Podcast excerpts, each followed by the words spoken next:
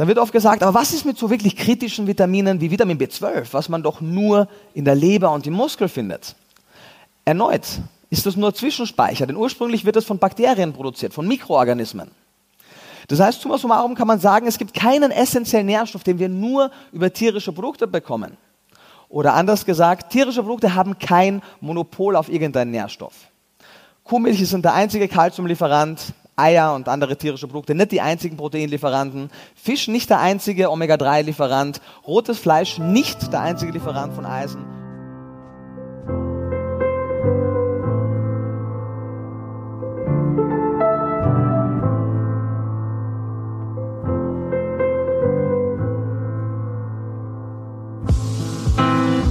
Einen wunderschönen guten Morgen, guten Mittag oder guten Abend und herzlich willkommen bei einer weiteren Episode Vegan.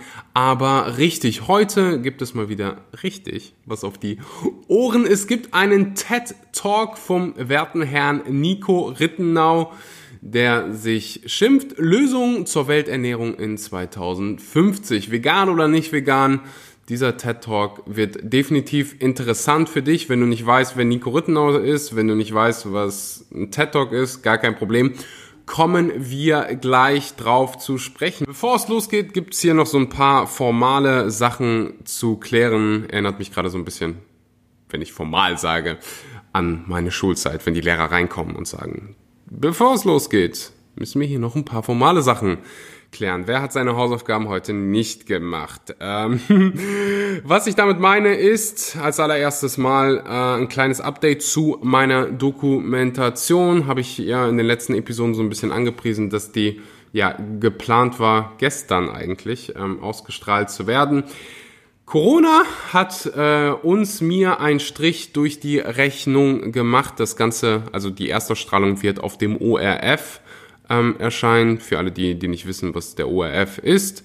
Das ist quasi das österreichische Format vom ARD oder ZDF.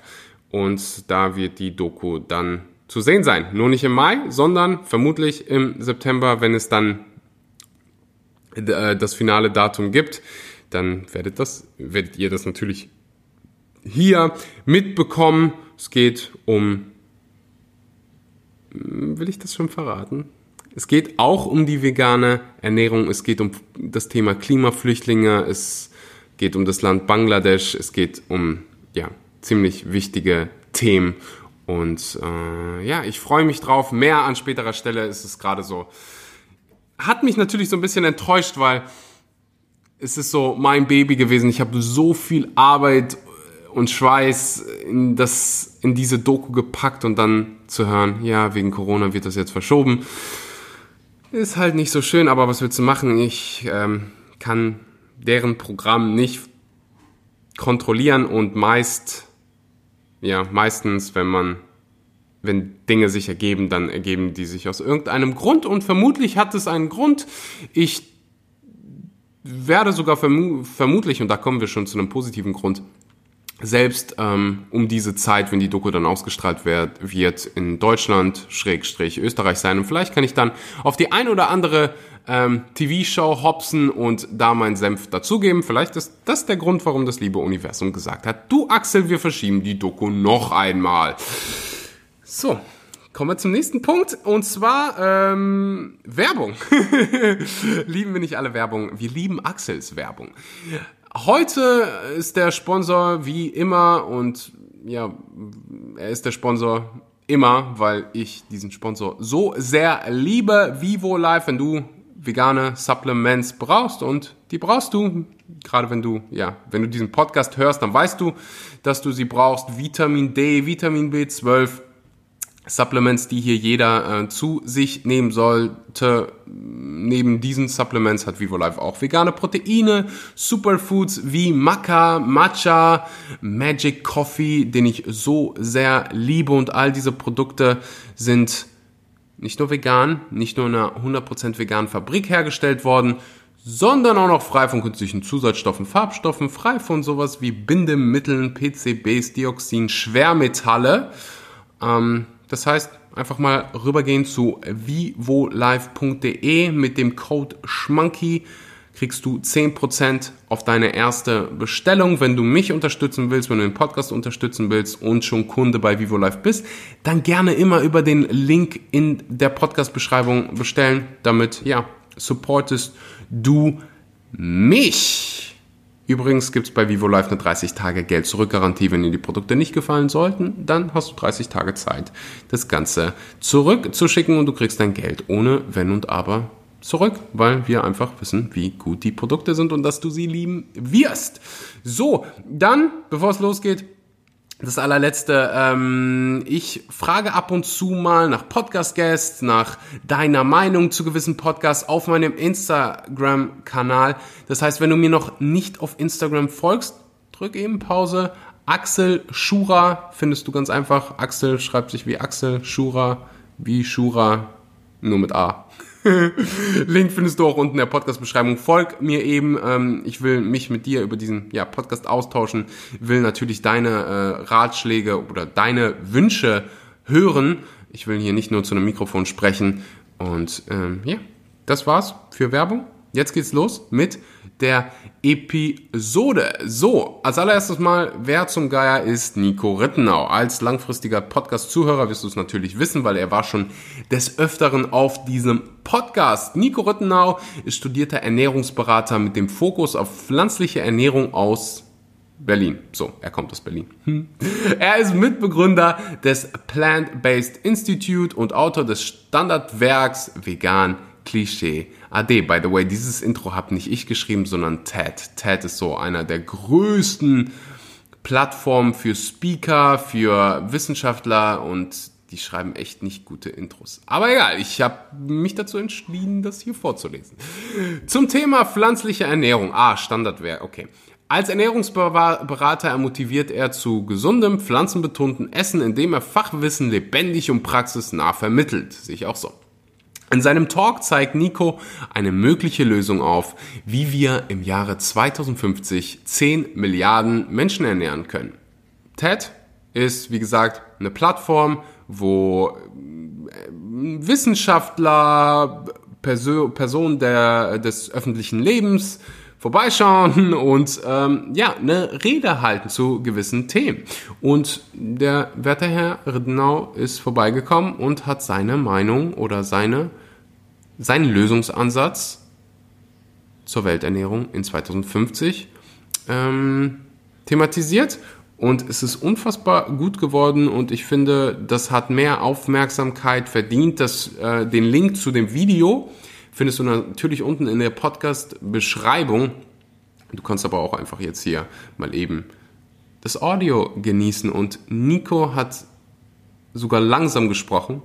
Für alle, die die, die Podcast-Episoden schon gehört haben, die wissen, wie schnell er normalerweise spricht. Aber ja, ich ähm, freue mich, das mit dir zu teilen und äh, hören uns nach der Rede. Ganz viel Spaß mit Nico. Wie ernähren wir in 2050 10 Milliarden Menschen? Diese Frage stellen wir uns viel zu selten. Und auch ich habe sie mir nicht immer gestellt. Auf diesem Foto sieht man mich vor ziemlich genau zehn Jahren, wie ich noch in Österreich gewohnt habe, als ich meine Abschlussprüfung im Rahmen meiner Ausbildung zum Touristikkaufmann gemacht habe. Und ich hatte eigentlich das Ziel, danach Unternehmensführung zu studieren, irgendwo auf den Cayman Islands, ein schönes Luxushotel zu managen und mir in meiner Freizeit die Sonne auf den Bauch scheinen zu lassen, so dieses gute Leben zu führen.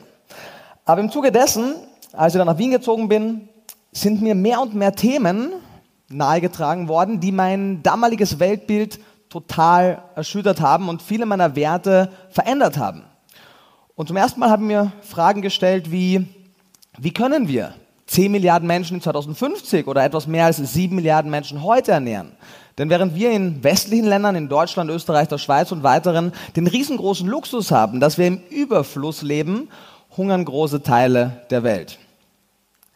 Ich habe zum ersten Mal Dinge gehört wie unsere Lebensweise, die bisweilen sehr verschwenderisch sein kann, hat einen großen Einfluss auf unsere Umwelt, auf das Klima.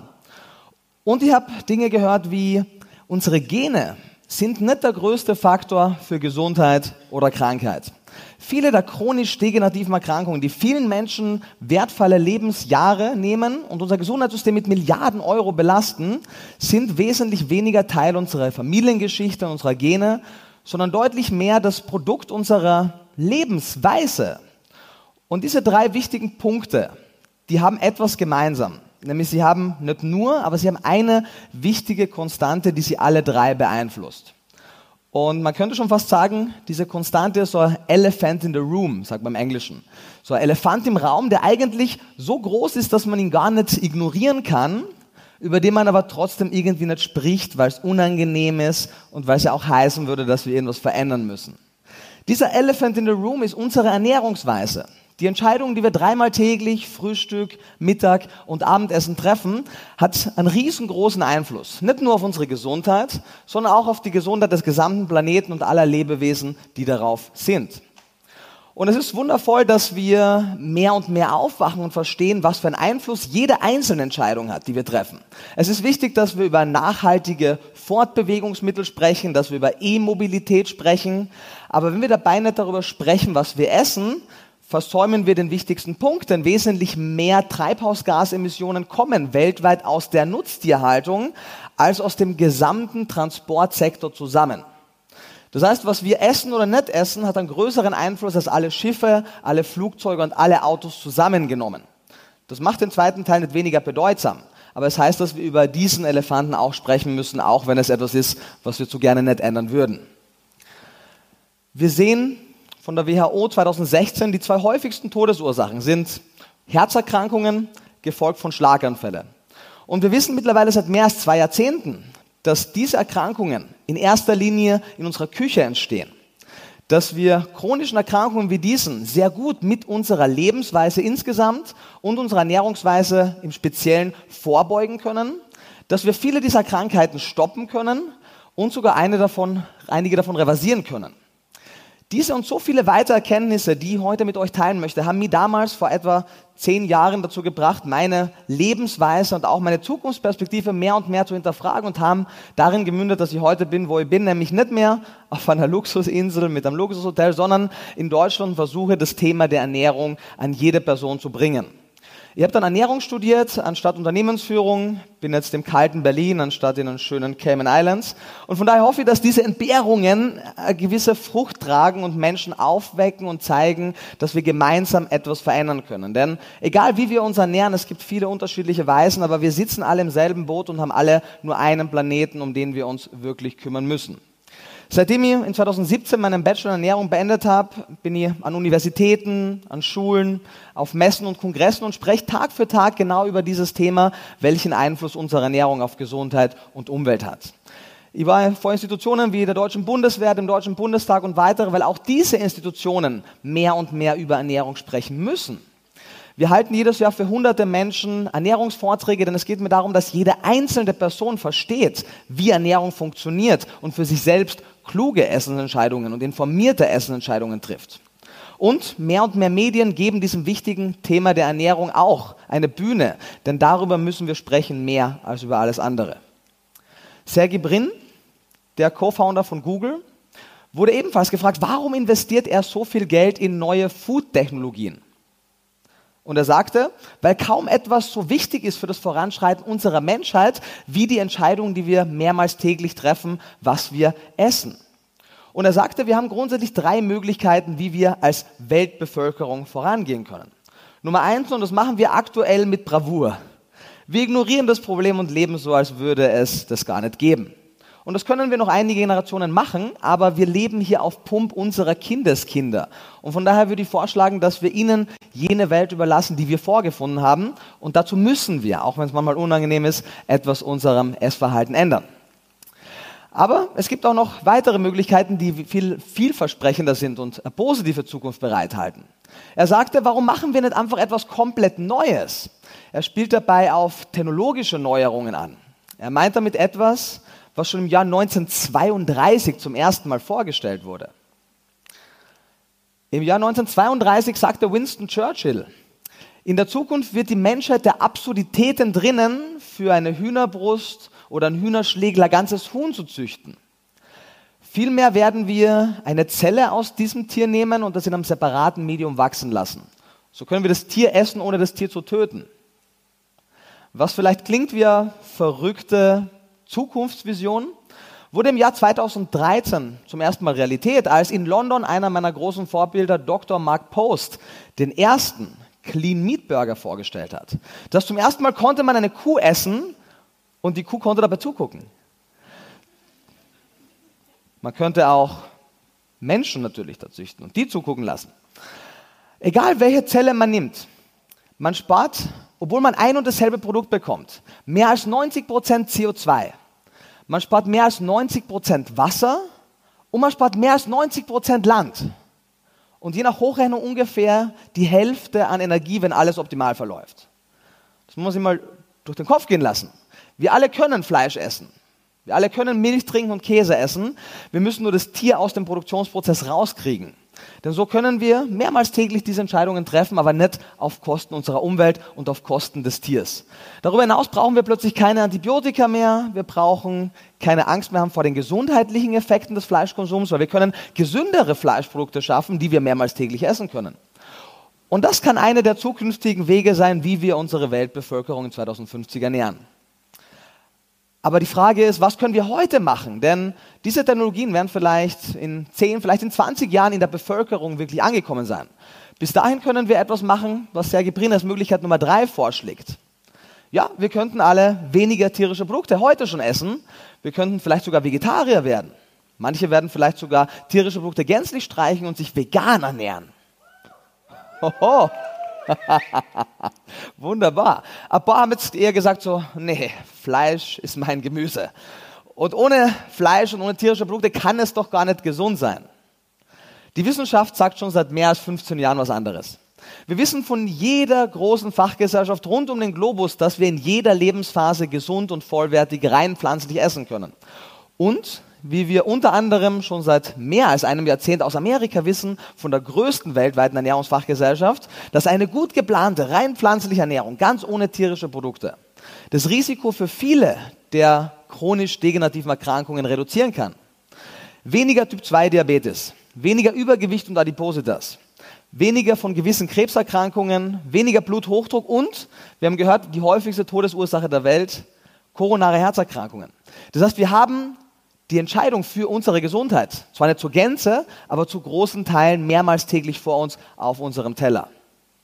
Dann wird oft gesagt, okay, aber kriegen wir denn wirklich alle Nährstoffe, so nur aus Pflanzen? Denn was ist denn mit diesen wichtigen Omega-3-Fettsäuren, für die man Fisch isst, die gut für unser Herz sind und für unser Gehirn? Neuigkeiten vielleicht für manche Personen. Diese Omega-3-Fettsäuren stammen gar nicht aus dem Fisch, sondern der Fisch isst sie nur über Algen und so sammeln sie sich im Laufe der Nahrungskette an. Wenn wir also Fisch essen, essen wir nur Algen über den Umweg des Fisches. Und wenn wir 10 Milliarden Menschen mit genügend Omega-3-Fettsäuren versorgen wollen, dann haben wir gar keinen anderen Weg, als den Mittelfisch rauszustreichen und direkt unten an der Nahrungskette anzusetzen. Wenn wir Sorge haben, dass wir zu wenig Eisen kriegen, wenn wir karotes Fleisch essen würden, dann müssen wir auch verstehen, dass jenes Eisen ursprünglich aus der Erde kommt, genauso wie jedes andere Mineral und nur über die Pflanze in das Tier kam und wir dann erst das Eisen über den Umweg des Tieres gegessen haben. Wenn wir 10 Milliarden Menschen nachhaltig ernähren wollen, bleibt uns aber wenig anderes übrig, als das Mitteltier rauszustreichen, indem wir entweder die Zelle kultivieren oder wir Pflanzen essen und damit wesentlich ressourcenschonender essen.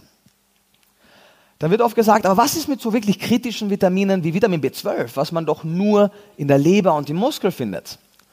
Erneut ist das nur Zwischenspeicher, denn ursprünglich wird es von Bakterien produziert, von Mikroorganismen. Das heißt, summa summarum kann man sagen, es gibt keinen essentiellen Nährstoff, den wir nur über tierische Produkte bekommen. Oder anders gesagt, tierische Produkte haben kein Monopol auf irgendeinen Nährstoff. Kuhmilch sind der einzige Kalziumlieferant, Eier und andere tierische Produkte nicht die einzigen Proteinlieferanten, Fisch nicht der einzige Omega-3-Lieferant, rotes Fleisch nicht der einzige Lieferant von Eisen und Innereien und Muskelfleisch nicht der einzige B12-Lieferant. All diese Nährstoffe kriegen wir in einer nachhaltigeren, ressourcenschonenderen Art und Weise auch über pflanzliche Produkte. Das heißt, wir haben mit Messer und Gabel die Antwort auf die Frage, wie können wir die Weltbevölkerung gesund ernähren, dabei das Klima schützen und unsere eigene Gesundheit, indem wir das Tier aus dem Produktionsprozess rausnehmen und entweder direkt unten in der Nahrungskette anfangen oder die Zelle unabhängig vom Tier kultivieren. Und so können wir 10 Milliarden Menschen ernähren. Dankeschön. Das war's. Ich hoffe, es hat dir gefallen. Wenn es dir gefallen hat, dann teil definitiv die Episode auf Social Media in deiner Instagram Story. Ähm, folge natürlich Nico. Den Link gibt's auch unten in der Podcast-Beschreibung.